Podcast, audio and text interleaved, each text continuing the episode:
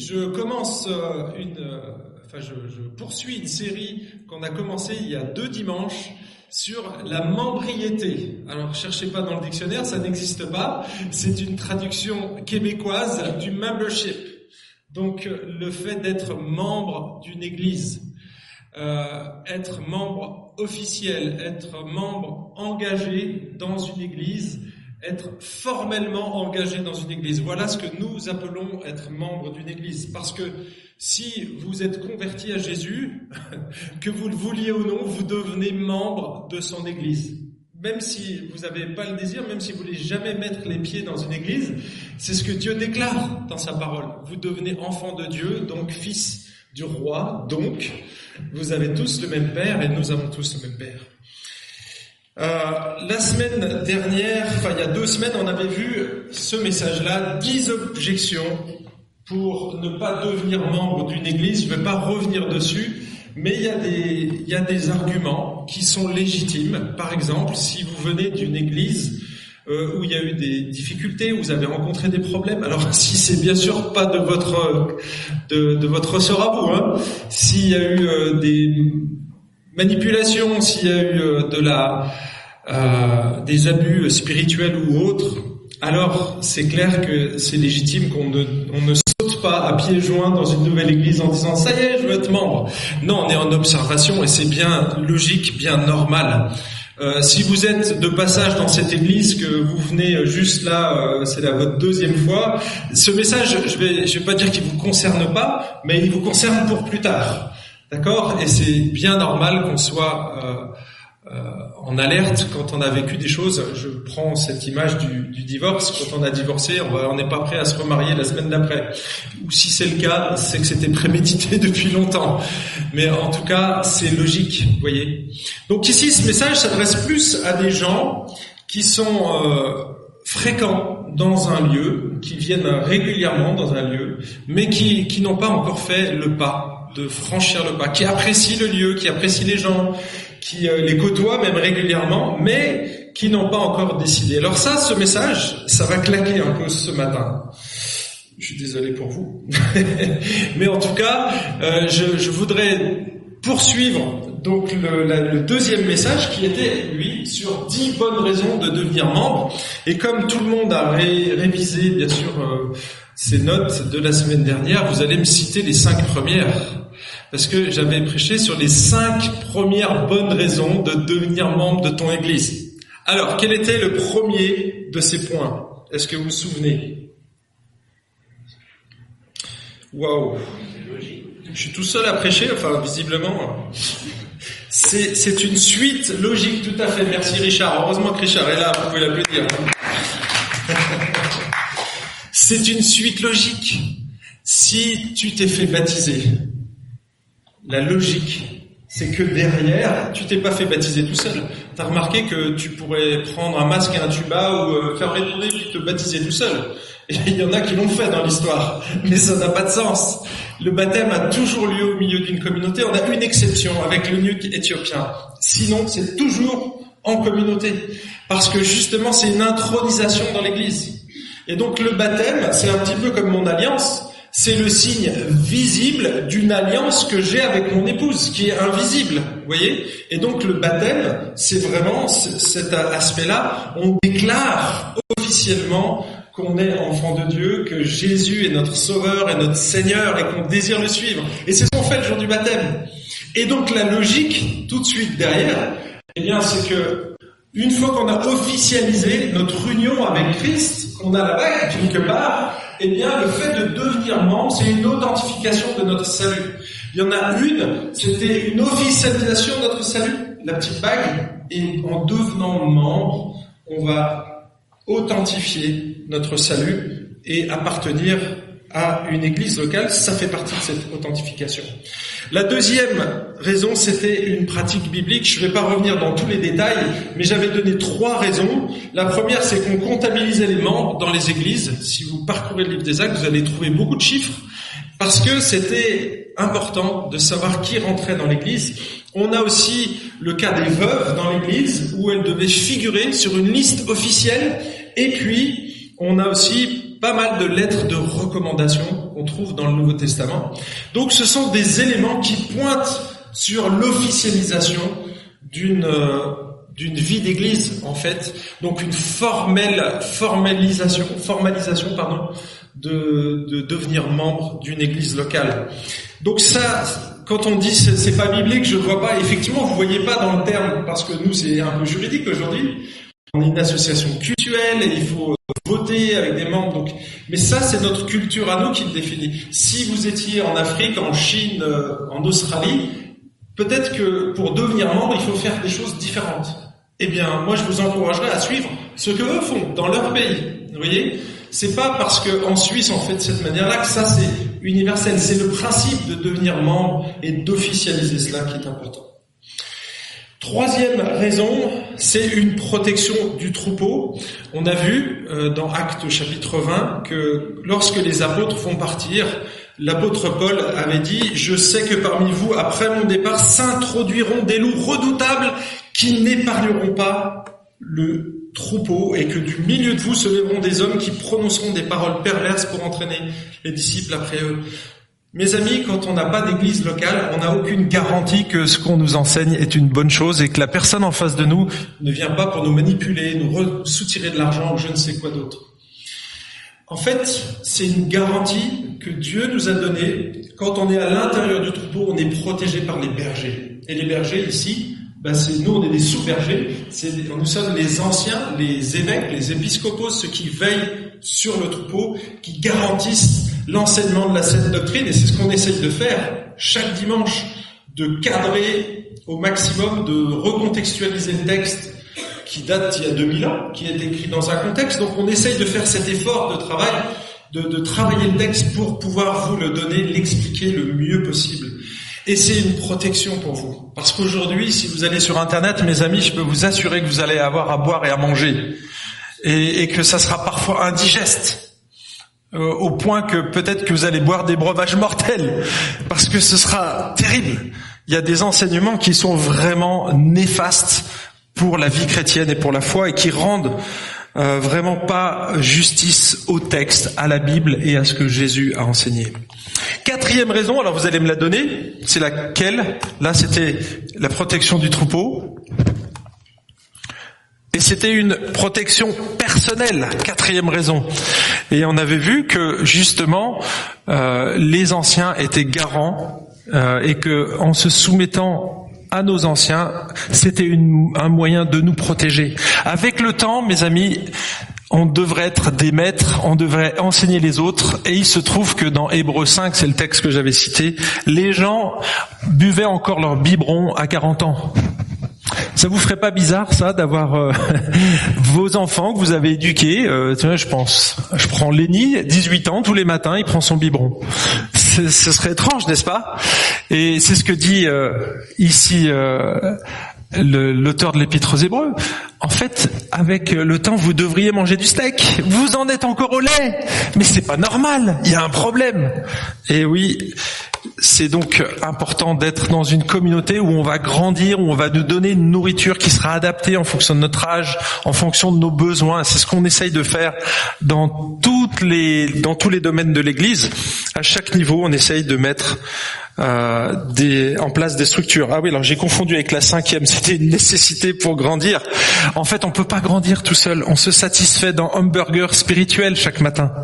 Par contre, si on est d'autres, on va, on va cuisiner, on va, on va arriver à se nourrir et on ira beaucoup plus loin. Quand vous faites un sport, si vous le faites tout seul, vous allez beaucoup moins loin que si vous êtes dans un groupe, dans un club où il y a d'autres qui vont vous entraîner, qui vont vous aider à avancer, qui vont vous permettre de vous dépasser, d'aller plus loin que ce que vous feriez pour vous-même. Et ça, c'est logique. Et donc, pour grandir, finalement, on a besoin, on a besoin des autres. Allez, maintenant on attaque. Nouveau message. Donc c'est les cinq prochaines raisons. Donc celle-là vous pouvez pas la deviner, à moins que vous soyez devin ou que vous soyez derrière l'écran là-bas. Les techniciens le savent parce que eux ils ont ce qui s'affiche juste avant. Sixième raison, eh bien les amis, c'est une nécessité pour traverser les difficultés. Vous savez qu'on peut vivre un temps loin d'une église. Lorsque tout va bien, lorsqu'on est en bonne santé.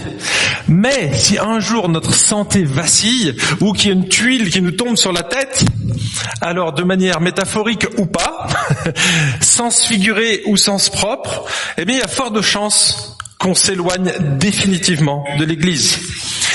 Et effectivement, les épreuves, soit elles nous rapprochent de Dieu, soit elles vont nous éloigner de Dieu.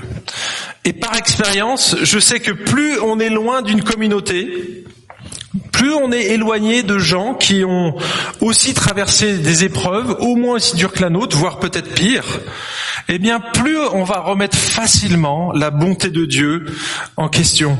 On va douter de l'amour de Dieu, on sera prompt au, au, découragement, on va baisser facilement les bras et puis on va finalement s'éloigner petit à petit de Dieu, mais d'une manière définitive. J'avais utilisé cette image qui vient pas de moi, mais un membre qui est pas en bonne santé, ben c'est, comme si on le coupait du reste du corps. Et c'est comme si on avait un bout de doigt, alors on voit pas grand chose ici, mais c'est un bout de doigt dans de la glace.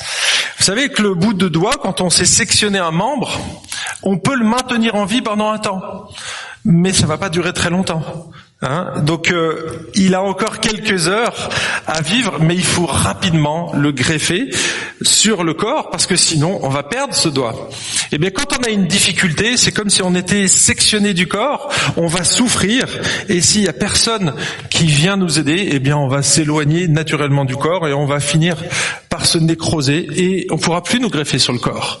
Regardez ce que dit l'apôtre Paul en parlant du corps. Justement, c'est cette image qu'il utilise. Il parle des membres du corps et justement, il parle de, de la souffrance. Si et si un membre souffre, tous les membres souffrent avec lui. Ça, c'est lorsqu'on fait partie d'une communauté. Tous les membres souffrent avec lui. Si un membre est honoré, tous les membres se réjouissent avec lui. Vous êtes le corps de Christ et vous êtes ses membres, chacun pour sa part. Mes amis, lorsque quelqu'un traverse une tempête, qu'il se sait soutenu à la fois physiquement et spirituellement par les autres membres du corps, eh bien, il voit immédiatement la différence. Quand vous avez déjà été malade, j'imagine, en tant que célibataire, ou peut-être que vous êtes encore célibataire, le moment le plus difficile d'un célibataire, c'est pas euh, quand il faut euh, rejoindre ses amis, aller en boîte ou euh, sortir tard le soir, parce que on a un peu plus de liberté que les gens qui sont mariés. Mais quand on est malade, quand on a une bonne grippe, quand on s'est blessé à une jambe ou qu'on est obligé d'avoir des béquilles, là c'est beaucoup plus galère, n'est-ce pas? Est-ce que vous avez vécu ces, ces moments-là? Grands moments de solitude où on se dit ah si seulement quelqu'un pouvait m'amener un verre d'eau, si seulement quelqu'un pouvait aller à la pharmacie à ma place, si seulement quelqu'un pouvait me préparer un repas, parce qu'on est cloué dans notre lit, qu'on n'a pas envie, on est obligé d'aller puiser dans nos forces.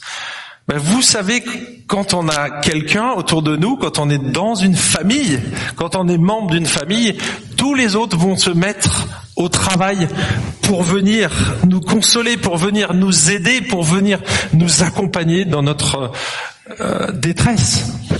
Et l'Église, c'est ça, mes amis. Quand il y a un membre qui souffre, c'est tous les membres qui souffrent. Et je sais, dans cette église, et moi j'en fais partie, quand j'ai eu des moments difficiles, quand on a des difficultés, quand on traverse des difficultés, que ce soit physiques ou financières ou je ne sais quoi, le moral qui descend, quand on est critiqué, eh bien on a besoin des autres. Et je sais que dans cette église, il y en a qui pourraient lever la main en disant mais oui, ça fait toute la différence. Et si je suis membre de cette église aujourd'hui, je suis fier de faire partie de ce troupeau et j'en fais partie. Je suis fier de, faire partie de ce corps parce qu'il y a une réalité qui est là. Quand il y a une difficulté, les membres se mobilisent. Vous savez qu'on prie ici pour euh, notre ami Simon Suarez. Je l'ai eu cette semaine euh, par messagerie et euh, il, était encouragé de savoir que on priait pour lui. Et je sais que dans, cette église, il y en a qui sont passés par des moments difficiles, par la maladie, par des moments très graves eh bien, ils m'ont fait part, ils m'ont dit, mais tu sais, Franck, ça change tout. Le fait de se savoir soutenu, aidé, quelqu'un prend son téléphone, quelqu'un vient amener un repas, ça fait toute la différence. Et vous savez que ça fait partie des, choses hyper importantes pour moi de, de prier et que chacun puisse prier les uns pour les autres. Je sais qu'il y a une carte de prière qui existait, je l'ai eu entre les mains, mais je vous donne juste une illustration. Ça m'a touché quand Marc Dever est venu euh, ici à Genève. J'ai eu l'opportunité euh, de participer à une rencontre avec des pasteurs. On, discutait avec lui, on lui posait des questions, et, euh, il y a une personne qui lui a demandé qu'est-ce qu'il méditait chaque jour? Et il a dit moi je médite deux livres. Je dis deux livres, waouh C'est-à-dire qu'il y a un livre qui est quasiment aussi important que la Bible. Le premier, on s'en doutait, c'était la Bible. Et puis, euh, à l'intérieur de sa Bible, il a retiré un autre livre. C'est le mien ici. Vous voyez? Vous savez ce que c'est ça? C'est quoi? C'est la liste des membres. Et lui, il a pris ça très au sérieux. Alors, il est dans une méga church, hein. donc lui, il n'a pas une page, mais lui, il a des centaines de personnes qui sont inscrites et chaque jour, il sélectionne une dizaine de personnes et il va prier pour ces gens.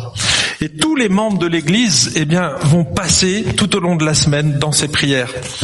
Et j'ai trouvé ça remarquable. je me suis dit, mais oui, pourquoi il dit que c'est son deuxième livre? Ben Parce qu'il dit, ça, j'aurai des, comptes à rendre à Dieu pour ma vie personnelle. C'est pour ça que je lis la parole de Dieu.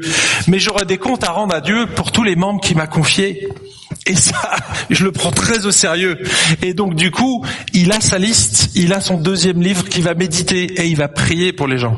Mes amis, quand vous faites partie d'une église locale, quand vous êtes membre officiel d'une église locale, votre nom apparaît sur une liste. Et là, je pourrais vous les citer, hein, j'ai 51 personnes. 51 personnes. Et vous, je vous ai surligné avec des couleurs différentes. C'est pas pour la qualité, c'est parce que j'ai séparé les groupes de maisons avec des couleurs. Et donc, je me suis étonné de voir qu'il y avait quand même 75% des membres de l'Église qui étaient membres d'un groupe de maison. Alors je sais que c'est peut-être utopique, mais je vous inviterai à, être 100%. Tous les membres devraient rejoindre un groupe de maison. Bien entendu, ça concerne tous les croyants, pas seulement ceux qui sont membres, mais quand même, si vous êtes membre de cette église, il faut impérativement que vous soyez au moins dans un cercle où vous rencontrez d'autres chrétiens. Il n'y a pas de caractère obligatoire, mais c'est fortement conseillé. Soit un groupe de croissance, soit un groupe de prière, mais que vous soyez en relation avec les autres membres du troupeau. C'est très très important. Allez, raison numéro 7. Ah, c'était Marc Dever, j'ai raté celle-là. Raison numéro 7, c'est un message rassurant envoyé aux autres. Imaginons que vous soyez euh, observateur d'une personne dans l'église ou à côté et que vous la côtoyez depuis plusieurs mois. Vous aimez discuter avec elle, vous appréciez son ouverture d'esprit, puis en même temps vous appréciez sa fermeté dans la foi. Vous aimez passer du temps avec elle, mais aussi euh, lorsque vous êtes avec des amis.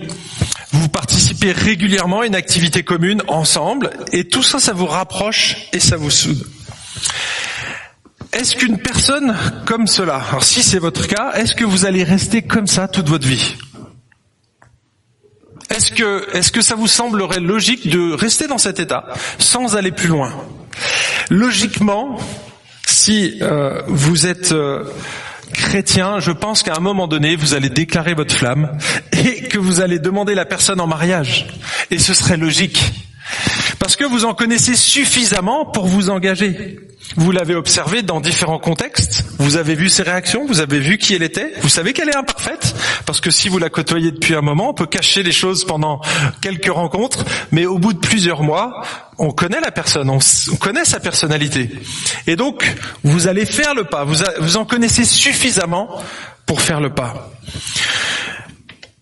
Donc si la personne vient vous voir et qu'elle vous dit euh, écoute euh, tu sais quoi j'étais observé depuis plusieurs mois et je, voudrais t'épouser. À votre avis est-ce que c'est un message inquiétant? Est-ce que ça vous ferait peur? Ou est-ce que ce serait rassurant si vous êtes l'autre personne? Vous dormez tous déjà? Ce serait rassurant ou inquiétant? Rassurant, on est d'accord. Ce serait rassurant. Est-ce que ce serait rassurant pour tout le monde? Celui qui lui vient faire sa déclaration, il est déjà au fait. Donc euh, pour lui, ça changera pas forcément grand-chose parce qu'il avait déjà décidé. Mais ça va envoyer un message fort à l'autre. Ça va le rassurer en disant waouh, là il fait un choix. Ça veut dire que si il déclare qui veut m'épouser, c'est qu'il est prêt, il a choisi de m'aimer dans la durée. Vous voyez, c'est quelque chose qui va être stable. Et quand on s'engage à se marier, eh bien, c'est jusqu'à la mort. C'est quoi qu'il en coûte, hein, que ce soit dans la maladie ou euh, jusque jusque dans la mort, on va être solidaire de l'autre. À l'inverse, le fait de continuer à vivre en concubinage sans s'engager formellement, eh bien ça va envoyer aussi un message fort, mais qui est pas très rassurant. Vous voyez? Non mais moi je préfère qu'on reste comme ça. Tim Keller, qui a écrit un livre sur le mariage, il décrit une situation entre deux personnes qui hésitent à s'engager. Écoutez ce qu'il dit. Dans bien des cas, quand l'un des deux dit ⁇ je t'aime, mais ne gâchons pas nos chances avec un mariage hein, dans le sens on va signer formellement euh, un acte de mariage, en réalité il pense ⁇ je ne t'aime pas assez pour renoncer à tous mes privilèges, je ne t'aime pas assez pour me donner à toi de façon aussi absolue. Affirmer je n'ai pas besoin d'un bout de papier pour t'aimer revient à dire mon amour pour toi n'a pas encore atteint le niveau du mariage. Mes amis, est-ce que j'ai besoin de faire une application pour l'Église? Est-ce que vous voyez le lien? Lorsqu'on formalise notre engagement dans l'Église locale, eh bien, on envoie un message rassurant, un message d'amour qui dit je t'aime ou je vous aime, j'aime la communauté suffisamment pour m'investir avec vous dans la construction du royaume. Le fait de ne pas devenir membre et de rester comme ça en observation, eh bien, ça envoie aussi un message négatif. Un message qui nous dit, écoute, je t'aime, mais pas suffisamment pour m'engager pleinement avec toi. Donc le fait de devenir membre, mes amis, c'est important. Formaliser votre engagement, c'est comme quand vous fréquentez une personne. Si vous ne formalisez jamais votre engagement, ça veut dire que bon, je, reste là tant que tout va bien. Et puis dès qu'il y a un petit souci, hop, je prends la poudre d'escampette. Huitième raison pour devenir membre. Huitième raison pour devenir membre, c'est un moyen de s'épanouir bibliquement. Vous savez que certains considèrent l'Église, peut-être vous en faites partie, comme une sorte de supermarché. Ils viennent prendre ce qui les intéresse, ils profitent des prestations offertes. En général, dans les églises, tout est gratos. Hein ce matin, c'était exceptionnel. Merci à Marcos et Priscilla parce que non seulement on a quand même des machines à café, c'est pas des grosses machines, mais on a des petites machines à café. Et ce matin, on avait les croissants. C'est pas génial, ça? Non, mais il faut se dire oui, merci. Soyez reconnaissants, les amis. Mais ça, c'est une grâce en fait, hein, parce que certains, quand ils deviennent membres d'une église, c'est comme quand ils deviennent membres de la COP ou de la Migros. Hein. Une fois qu'ils ont leur carte du parti, quelque part, ils viennent et vont profiter à fond de tous les avantages. Donc ils viennent, ils vont se servir du café, ils vont prendre les petits croissants. Et vous savez quoi, je, je connais, c'est pas caricatural ce que je vous dis là, parce que je l'ai entendu plusieurs fois. Des chrétiens ont, choisi, sans complexe, hein, ils m'ont dit, tu sais, nous on a choisi cette église parce qu'il y a toute une palette d'activités extraordinaires. Comme ça, nos enfants peuvent faire ci, nous on a pu aller à telle chose, participer à telle activité. Et donc ils ont choisi leur église en fonction du programme. Vous voyez? Alors il n'y a rien de mal à avoir des critères lorsqu'on choisit une église locale, mais mes amis, la palette d'activités que propose une église, c'est pas une garantie qu'elle est fidèle à la Bible. Hein. Attention, attention. En plus, une nouvelle tendance qui se dessine, ajoutée à ceux qui considèrent l'Église comme un prestataire de service, eh bien à ceux qui vont chercher une Église pour leur épanouissement personnel. Vous en connaissez? Ils cherchent une église tendance avec des gens qui leur ressemblent, avec des gens qui s'habillent comme eux, qui écoutent la même musique qu'eux, qui ont les mêmes centres d'intérêt. Ils cherchent une église où ils pourront s'épanouir, trouver des amis, passer de bons moments, se divertir, être encouragés, tant que ça ne dérange pas leurs habitudes, tant que ça ne change pas leurs priorités et que ça ne restera pas leur liberté. Alors ce matin, je vais peut-être briser un rêve, et j'en suis désolé, mais à un moment donné, il faut prendre le taureau par les cornes et regarder la réalité en face. Mon ami, Jésus n'a pas créé l'Église pour ton épanouissement personnel ou pour mon épanouissement personnel. L'Église, c'est pas un prestataire de service dans lequel chacun se sert à sa guise. Jésus a créé l'Église pour glorifier son nom, pour être au centre de l'Église, pas pour que je sois ou que tu sois au centre de l'Église, mais pour que Jésus soit au centre de l'Église. Est-ce que tu peux dire Amen à ça Amen. Ok, je suis pas tout seul alors. Colossiens chapitre 1 verset 16 nous dit car en lui, en Jésus, tout a été créé dans les cieux et sur la terre, ce qui est visible et ce qui est invisible, trône, souveraineté, principauté, pouvoir, tout a été créé par qui et pour qui? Par Jésus et pour Jésus. Tout, l'Église a été créée pour Jésus. Nous sommes l'épouse de qui? De Jésus. Vous voyez, tout a été créé pour Jésus. Éphésiens chapitre 1 versets 11 et 12. En lui, en Christ, nous avons aussi été mis à part, prédestinés selon le plan de celui qui opère tout selon la décision de sa volonté, afin que nous servions à célébrer sa gloire, pas la mienne. C'est pas mon petit nombril qui est au centre de l'église. C'est la gloire de Jésus, les amis. C'est sa gloire, c'est la gloire de sa grâce. Chose extraordinaire qui nous est offerte. On est là pour célébrer Jésus, pas pour célébrer son petit nombril, pas pour se faire du bien. On est là pour faire du bien à Christ. Ok? Il faut que ce soit clair dans votre tête. Si vous venez le dimanche matin pour vous faire du bien, mes amis, c'est que vous n'avez pas compris le but de l'Église. C'est pas un prestataire de service, l'Église. Vous êtes là pour Jésus. On est là pour la gloire de Dieu. On est là pour faire des disciples. On est là pour grandir ensemble. On est là pour entendre la parole de Dieu. Mais on n'est pas là pour se servir. On ne vient pas dans l'église pour se servir, mais pour servir les autres. Ça devrait être un bon, slogan qu'il faudrait graver dans nos petites têtes. Je ne viens pas à l'église pour me servir, mais pour servir les autres. C'est ça le but de l'église, mes amis. C'est le but de l'Église. Sinon, je me demande quel est votre modèle du christianisme. Dans le mot christianisme, quel est le mot principal? Christ, on est d'accord. C'est parce que Christ est au centre. C'est le modèle de l'Église. Le modèle suprême, c'est Jésus. Et Jésus, il est venu sur terre en modèle en tant que serviteur. Regardez ce que dit Marc, chapitre 10, verset 45. C'est Jésus qui parle. Il dit, car le Fils de l'homme, donc Jésus, est venu non pour être servi, mais pour servir et donner sa vie en rançon pour beaucoup. Plus loin, en Jean, il dira qu'il n'y a pas plus grand amour que de donner sa vie pour ses amis. Il l'a prouvé. Et donc le modèle suprême, mes amis, c'est Jésus. C'est lui qui est au centre de l'Église. Et notre modèle, c'est un modèle de serviteur.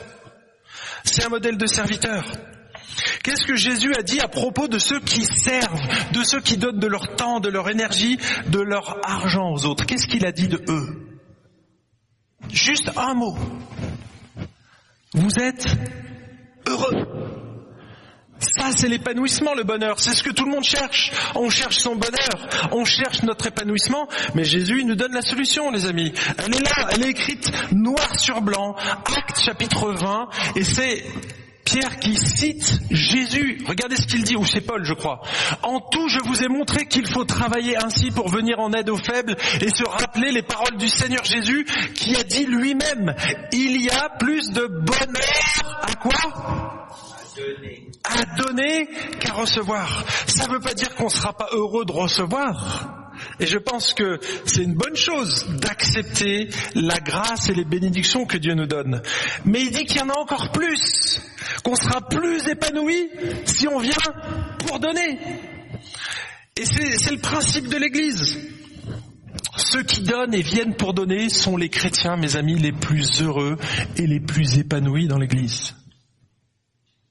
Et vous savez que ce, principe-là, il est universel et il marche dans tous les cercles de votre vie. Tous. Même dans le couple. Regardez ce que dit euh, Tim Keller. Le bonheur profond que peut apporter le mariage réside donc dans votre sacrifice pour servir l'autre régulièrement par la puissance de l'esprit. Autrement dit, vous ne découvrirez votre propre bonheur qu'après avoir placé continuellement celui de votre conjoint au-dessus du vôtre en réponse à ce que Jésus a fait pour vous. À la question si je place le bonheur de mon conjoint au-dessus de mes propres besoins, qu'est-ce que j'y gagne? Vous connaissez la réponse? La réponse est tout simplement le bonheur. Si tu places le bonheur de l'autre avant toi, l'intérêt des autres avant le tien, c'est comme ça que tu vas trouver le bonheur. C'est comme ça que tu vas trouver ton épanouissement. C'est la Bible qui le dit. Et c'est clair, mais clair et net, comme de l'eau de roche. On vient avec les dons, avec les talents que le Seigneur nous a donnés pour le mettre au service des autres. Et c'est de cette manière-là qu'on va s'épanouir. Donc si tu viens régulièrement dans cette église, et que tu n'as aucun service dans cette église, alors je suis désolé de te dire, mais tu passes à côté de choses extraordinaires que le Seigneur veut te donner. Tu as des petits bonheurs, mais souviens-toi de Acte 20, verset 35. Tu peux avoir beaucoup plus. T'es qu'un gagne petit si tu viens juste en disant, oh bah tiens, je vais venir au culte, je vais manger un petit croissant, je vais boire un... Non, non, non, non. Un gagne petit si t'es comme ça. Dieu, il a beaucoup plus grand pour toi. Il veut ton bonheur, mais ton bonheur passe par le service, par le sacrifice de ton temps, de ton énergie. Il passe par le don aux autres. Jésus, c'est ton modèle et il a donné sa vie entièrement jusqu'à la mort. Il a donné sa vie pour nous. Mes amis, c'est ça notre modèle. Il n'y en a pas d'autre. Il n'y en a pas d'autre. Neuvième raison pour devenir membre d'une église locale, mes amis. C'est un moyen pour témoigner efficacement de votre foi. Bien souvent, les chrétiens qui sont sans église affirment qu'ils n'ont pas besoin d'appartenir à une communauté pour témoigner de leur foi. Et ça, c'est vrai en partie. Comme toute vérité, euh, comme tout mensonge, je veux dire, il y a toujours une part de vérité. Et effectivement, Jésus est venu apporter la bonne nouvelle du salut indépendamment de l'Église. La bonne nouvelle de l'Évangile, elle transcende les cultures, elle transcende les communautés. On peut embrasser la foi, être réconcilié avec Dieu en dehors de toute structure ecclésiale. Et gloire à Dieu. Gloire à Dieu. Il est au-delà de nos structures ecclésiales. Et si en plus à cette réalité on ajoute l'antipathie des non-chrétiens vis-à-vis des institutions, et en particulier des institutions religieuses, eh bien on serait tenté de cacher notre appartenance à une communauté religieuse afin de ne pas discréditer l'évangile. Et voyez, on trouve des bons arguments pour dire ça. On en a deux qui sont assez forts ici. Mais mes amis, je vous mets au défi de répondre à cette question. Quand vous aurez témoigné à vos, proches, à vos amis, vous leur aurez gentiment euh, annoncé le plan du salut. Donc le plan de rédemption, c'est vous commencez à la création, ensuite vous allez annoncer la chute, ensuite il y a la rédemption et vous allez terminer par un point qui s'appelle la consommation. D'accord? Si vous annoncez l'évangile à quelqu'un, vous lui donnez le méta-récit pour qu'il comprenne le péché, pour qu'il comprenne le sens de, de la venue de Jésus, le sens de sa mort et de sa résurrection eh bien vous allez parcourir ces quatre phases importantes. Vous allez commencer la création, vous allez montrer que l'homme a péché, il a chuté, qu'il souffre et que c'est normal, et qu'il y a un plan et que Jésus est venu pour justement racheter, pour réconcilier l'homme avec Dieu, parce qu'il est séparé de Dieu à cause du péché. Et une fois que vous avez annoncé l'évangile, vous êtes arrivé à la résurrection, qu'est-ce qui se passe? Vous allez parler de la consommation finale. La consommation de quoi? La consommation de notre mariage. Qu'est-ce qu'on va célébrer quand on sera au ciel? Est-ce que vous allez être tout seul en tête à tête avec Jésus? Quand vous êtes tout seul sans église locale, mes amis, qu'est-ce que vous communiquez aux autres? Vous leur dites, écoute, euh, c'est génial, Jésus est super, mais vous êtes obligé d'occulter la fin. Parce qu'à la fin, c'est les noces de l'agneau. C'est Jésus qui va être avec son épouse, avec tous les rachetés de tous les temps. On sera au pied de Jésus, mais tous ensemble. On sera un peuple, une famille. Et si on occulte ça, on occulte une partie de l'évangile. Voyez? Donc quand on annonce l'évangile, à un moment donné, on va parler de l'église. C'est inévitable, on va y aboutir. Si vous faites votre travail et votre job correctement d'évangéliste, vous allez aborder cette dernière étape, l'étape ultime, la consommation avec Jésus. Et vous savez, la première question qu'on va vous poser, et c'est là où je vous mets au défi, la première question qui va venir, une fois que vous aurez annoncé l'évangile, la personne s'intéresse à la foi, et ça arrive, la première question qu'elle va vous poser, est-ce que tu es tout seul à croire ça? Est-ce que tu es tout seul à croire ça? Est-ce qu'il y a, il existe d'autres personnes qui pensent comme toi? Est-ce que tu rejoins une communauté? Voilà les questions qui vont venir tout de suite après. Pourquoi? Parce que même si la personne a rejeté les institutions, paradoxalement, cette personne, la même qui a rejeté les institutions, elle a aussi besoin des institutions pour la rassurer. Et donc, inévitablement, vous allez être amené à lui parler de votre communauté. Mais non, tu sais, je suis pas tout seul. Je suis dans une église totalement imparfaite, mais j'en suis fier parce que j'en fais partie. Voyez? Et donc, vous pouvez, à un moment donné, vous allez forcément basculer sur la communauté. Et si vous ne le faites pas, vous allez perdre une grande partie de la puissance du témoignage. Parce que le témoignage communautaire, mes amis, c'est un message hyper puissant qui casse tout. Et c'est même conditionnel de la part de Jésus. Regardez ce qu'il dit en Jean chapitre 13. Jean 13, versets 34 et 35, je vous donne un commandement nouveau, aimez-vous les uns les autres. Alors ça, c'était pas nouveau, mais s'aimer les uns les autres. Par contre, ce qui est nouveau, c'est comme je vous ai aimé. Vous avez vu la référence? Aimez-vous les uns les autres comme je vous ai aimé. Vous aussi, aimez-vous les uns les autres. Moi, j'ai donné ma vie pour les autres. Vous voyez, c'est ça l'Église. Et regardez la condition ici. À ceci, tous connaîtront que vous êtes mes disciples si, c'est un conditionnel, si vous avez de l'amour les uns pour les autres. Si nous n'avons pas d'amour les uns pour les autres, si nous n'avons pas de relation les uns avec les autres, si nous ne nous côtoyons jamais ou que le dimanche, Qu'est-ce que vous envoyez comme message Bah l'église, c'est rien. En fait, c'est du vent. Or, Jésus, ici, il nous donne un aspect fondamental de notre témoignage. C'est l'amour communautaire. Quand les gens vont voir l'amour qui règne, que quand il y en a un qui est en difficulté, les autres membres viennent et le soutiennent, là, ça envoie un message fort un message fort. Et vous savez que c'est pas seulement les humains, parce que même les anges, quand ils regardent l'église, ils voient cette communauté, cette, ouais, cette unité qui est réelle, palpable, et ils sont émerveillés. C'est ce que dit Paul en Éphésiens 3. Regardez ce que dit Paul. Je vais un peu vite. Ainsi désormais les principautés et les pouvoirs dans les lieux célestes, donc là on parle bien des anges, connaissent par l'Église la sagesse de Dieu dans sa grande diversité. C'est par qui qu'on connaît que les anges connaissent cette sagesse de Dieu? Par l'Église, par les relations qu'il y a dans l'Église, des relations surnaturelles. Honnêtement, vous êtes assis les uns à côté des autres, il n'y a absolument rien qui vous rapproche les uns des autres, hormis Jésus. Vous pouvez être de partis politiques différents, avoir des visions totalement différentes sur des milliers de sujets. Mais il y a une chose qui vous unit et qui est plus forte que tout, c'est Christ. Parce que c'est le Saint-Esprit qui unit sa famille autour de la personne de Christ. Et ça, c'est surnaturel. Et ça impressionne même les anges qui n'ont pas été foutus de s'arranger pour être tous ensemble devant le trône de Dieu. Il y en a un tiers qui a été balayé. Et là, ils regardent les humains comme ça, ils se disent, waouh, c'est bluffant l'église. Eh oui, eh oui, c'est bluffant l'église. Regardez ce que dit Pierre vous, par contre, et là il s'adresse à l'Église, à des gens qui étaient persécutés, des gens qui étaient malmenés, des gens qu'on accusait à tort, des gens qui étaient tellement pressurisés qu'ils auraient été tentés, eh bien, de, de se venger quelque part. Regardez ce qu'il dit. Vous, par contre, vous êtes une race élue, vous n'êtes pas comme les autres.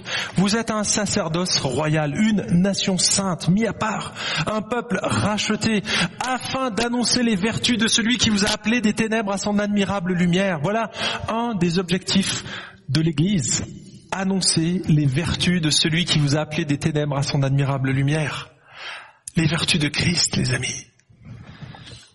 Vous qui autrefois n'étiez pas un peuple et qui maintenant êtes le peuple de Dieu, vous qui n'aviez pas obtenu miséricorde et qui maintenant avez obtenu miséricorde, bien aimés, je vous exhorte en tant qu'étrangers et voyageurs à vous abstenir des désirs charnels qui font la guerre à l'âme. Au milieu des païens, ayez une bonne conduite afin que là où ils vous calomnient comme faisant le mal, ils voient vos œuvres bonnes et glorifient Dieu au jour de sa visite. Quand on est pressurisé, mes amis, quand on est insulté, calomnié, notre tendance serait de riposter. Et là, il leur dit, non, non, non, ayez une bonne conduite au milieu des païens qui vous accusent. Ayez une bonne conduite. Et par votre bonne conduite, par l'amour que vous avez les uns, par la solidarité qui est entre vous, les gens vont observer ça et qu'est-ce qu'ils vont faire? Ils vont voir vos œuvres bonnes et glorifieront Dieu au jour de sa visite. Ce ne sera pas instantané, c'est pas une garantie que les gens vont se convertir. C'est simplement le, la réalité. Dieu utilise la communauté, les relations au sein de notre communauté, les relations vraies, les relations authentiques. Il va utiliser ces relations fortes pour communiquer un message de salut autour de nous, mes amis. C'est pas moi qui le dis, si c'est clairement écrit dans le texte. Ils vont voir nos œuvres bonnes, ils vont voir les relations bonnes qui règnent, ils vont voir qu'on n'a pas un esprit de vengeance. Et ça va les impressionner, parce que eux, ils feraient jamais ça. Et donc on est différent. On se démarque ici du monde. Et c'est comme ça que le Seigneur va faire grandir son Église. Et je donne un dernier argument sur ce point. C'est que mes amis, vous savez que tout seul, on représente une facette de Christ. On, si vous prenez un diamant, on est une facette. Vous avez vu qu'un diamant, c'est poli sur euh, plusieurs pour que ça brille dans tous les sens. Il faut qu'il y ait des multifacettes. Et, quand on taille un, un diamant, qu'on le polit, eh bien, il y a des multiples facettes. Eh bien, nous, nous sommes qu'une facette. Quand vous témoignez à votre ami, de la foi, et c'est super, il faut le faire. Vous lui montrez une facette de l'Église, un bout. Et lorsqu'on est ensemble, on montre différentes facettes, on fait découvrir le diamant de l'Église. Voyez? Et c'est pour ça qu'on a besoin de toute la communauté. Vous renvoyez qu'une petite pâle image du christianisme. Quand on est en église, mes amis, on est un diamant. On est la chose la plus précieuse que Jésus a sur cette terre. On est un véritable diamant parce qu'il est mort pour ça. On est le diamant, le joyau de Dieu. Il est mort pour nous, mes amis. Et donc, en étant en communauté, on a un témoignage beaucoup plus fort que lorsqu'on est tout seul. Et puis, quand on est tout seul à témoigner, on va toucher une catégorie de personnes, les gens qui nous ressemblent la plupart du temps, parce que c'est le témoignage naturel. Mais ce seront, ce sera les, les gens qui auront le même milieu social, parce qu'on va témoigner dans notre travail. Bien souvent, c'est ce qui se passe. Mais dans l'Église, mes amis, on touche des dizaines de réseaux différents, et donc le fait de témoigner collectivement va augmenter notre champ. Nous, on a un petit champ, un petit jardin, et là, Dieu, avec toute la communauté, il nous donne un champ beaucoup plus large, beaucoup plus vaste. Et euh, dans un livre vert qui est probablement euh, le livre de chevet de la plupart de ses membres d'église, il est écrit ceci. Certains accueillent, d'autres écoutent, consolent, retirent les pierres, entretiennent, taillent, ils labourent. C'est un ministère de laboureurs. D'autres prêchent, ce que je fais ce matin, expliquent, argumentent, démontrent, persuadent. Eux, ils s'aiment. D'autres enfin conduisent, dirigent, enseignent, forment, accompagnent. Ils récoltent. Tout le monde a sa place, les, introvertis comme les extravertis et les timides comme les bavards. Mes amis, nous sommes un maillon de la grande chaîne du salut. Un maillon en tant qu'individu toute l'église locale est la chaîne complète. Et c'est grâce à elle qu'on va faire avancer le royaume de Dieu. Et c'est grâce à la contribution des uns et des autres et le fait de faire collectivement ces choses qu'on va pouvoir faire avancer le royaume de Dieu. Vous connaissez cette citation par cœur, j'imagine, vous l'avez... Non, bah vous le soulignerez. Raison, et c'est la dernière, raison numéro 10. Mes amis, c'est la seule façon d'appliquer correctement la parole de Dieu. La seule façon d'appliquer correctement la parole de Dieu. Est-ce que vous avez déjà réfléchi à toutes les exhortations les uns les autres dans le Nouveau Testament? Il y en a plus de 50. J'en ai rapatrié ici quelques-unes. L'attachement les uns aux autres, s'aimer les uns les autres, s'accueillir les uns les autres, se saluer, prendre soin, se soumettre, s'attendre, se supporter, confesser ses péchés, se pardonner les uns les autres. Mais c'est pas seulement ça, c'est se protéger les uns les autres, ne pas se juger, ne pas parler en mal, ne pas murmurer, ne pas se déchirer, ne pas se provoquer, s'envier et ne pas mentir les uns vis-à-vis des autres. Mais c'est également partager ensemble les responsabilités afin d'aider tout le monde à grandir dans la foi, s'édifier les uns les autres, s'enseigner, s'exhorter, prendre soin, se reprendre, se parler en toute sagesse. Voilà toutes les exhortations que nous trouvons, et il y en a encore d'autres. On doit se mettre au service les uns des autres se rendre serviteur, porter les fardeaux, exercer l'hospitalité, être bons les uns envers les autres et prier les uns pour les autres. Mes amis, comment vous faites sans communauté pour mettre tous ces commandements en pratique? Si vous êtes un chrétien qui venait régulièrement à l'église, vous lisez forcément votre Bible. Tous ces textes, je ne les ai pas inventés. Ils sont dans le Nouveau Testament. Ça fait partie des règles de vie de la famille de Dieu. Comment vous pouvez vivre ça sans être membre d'une église? C'est pas possible. Vous êtes obligé d'arracher euh, la moitié du Nouveau Testament. Parce que c'est omniprésent. Comment vous faites pour vivre votre identité? Parce que notre épanouissement, mes amis, notre épanouissement en tant que chrétien, elle vient du fait que l'on vit le mieux possible notre identité en Christ. Parce que si tu connais ton identité en Christ et que tu ne vis pas ce que tu es, tu vas être en décalage vis-à-vis du Saint-Esprit, parce que le Saint-Esprit va t'amener dans une direction et toi tu vas aller dans une autre.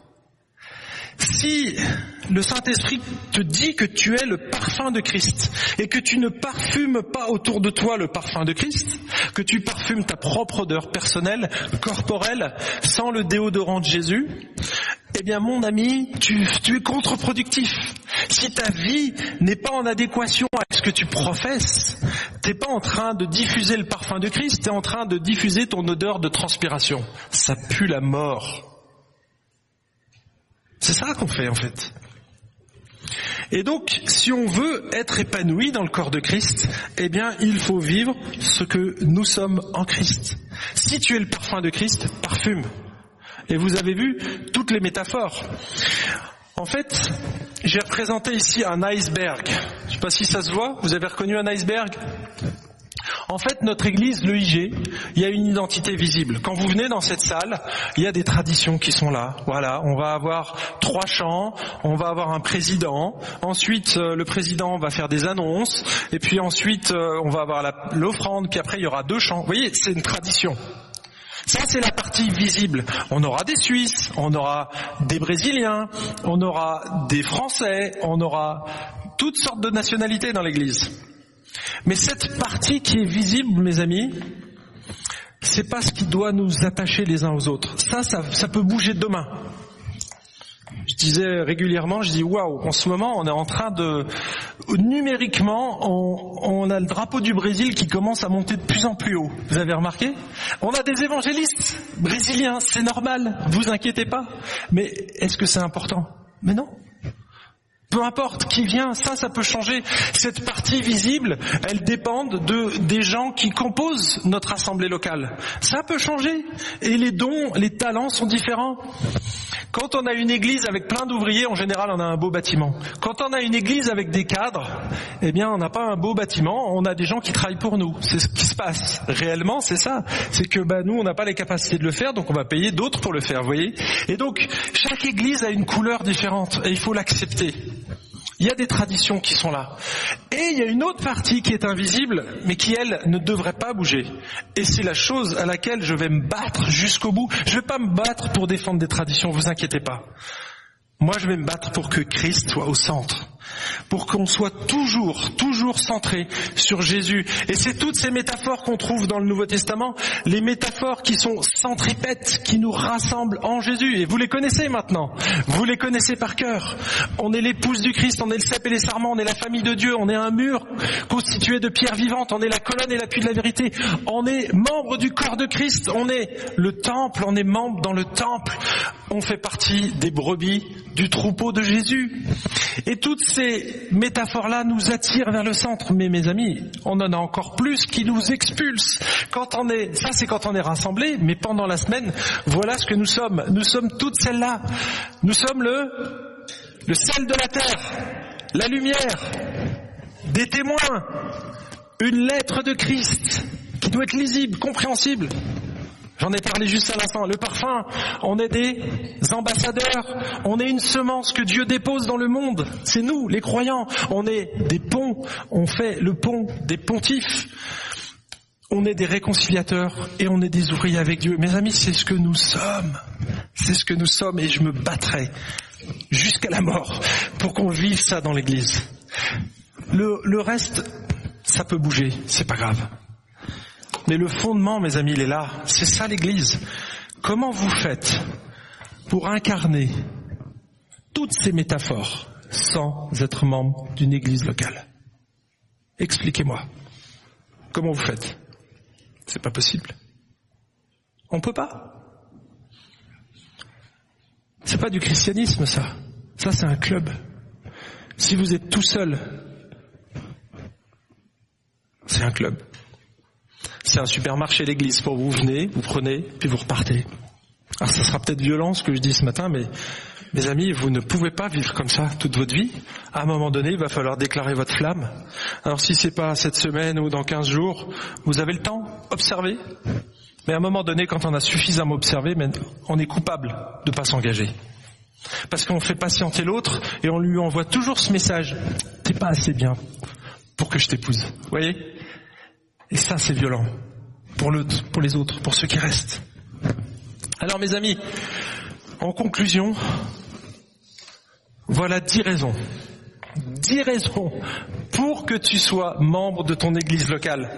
C'est une suite logique, c'est une pratique biblique, c'est une protection du troupeau, c'est une protection personnelle, c'est une nécessité pour grandir, c'est une nécessité pour traverser les difficultés, c'est un message rassurant envoyé aux autres, c'est un moyen de s'épanouir bibliquement, c'est un moyen pour témoigner efficacement et enfin, c'est la seule façon d'appliquer correctement la parole de Dieu. Alors je te demande ce matin, est-ce que tu es prêt à porter ce t-shirt-là? Est-ce que tu es prêt à le porter? Je ne l'ai pas fait fabriquer encore en grande série. Vous inquiétez pas. J'en ai fait un autre par contre, celui-là. Est-ce que tu serais fier de porter ce t-shirt? Mon église est imparfaite. Je suis imparfait. Mais je l'aime. Est-ce que tu peux dire ça? C'est tout bête. Hein. Ce matin, la conclusion, c'est est-ce que j'aime vraiment mon Église? Comment est-ce que tu considères encore ton Église après un, tel message, après une telle série? Est-ce que c'est toujours un supermarché? Est-ce que c'est un prestataire de service, l'Église? J'espère avoir corrigé au moins ça. Et ici, tous, tous les diacres vous envoient ce message. Tous les diacres et les anciens vous envoient ce message. On a besoin de toi. Oui, Dieu. On a besoin de toi. Tu fais, si tu fais partie du corps de Christ, si tu es un membre, reste pas coupé dans ta glace, s'il te plaît. Tu vas mourir. Rejoins les membres de ton église locale si tu viens régulièrement ici et tu seras protégé et on priera pour toi et on grandira ensemble. Tu resteras pas tout seul avec ton biberon toute ta vie.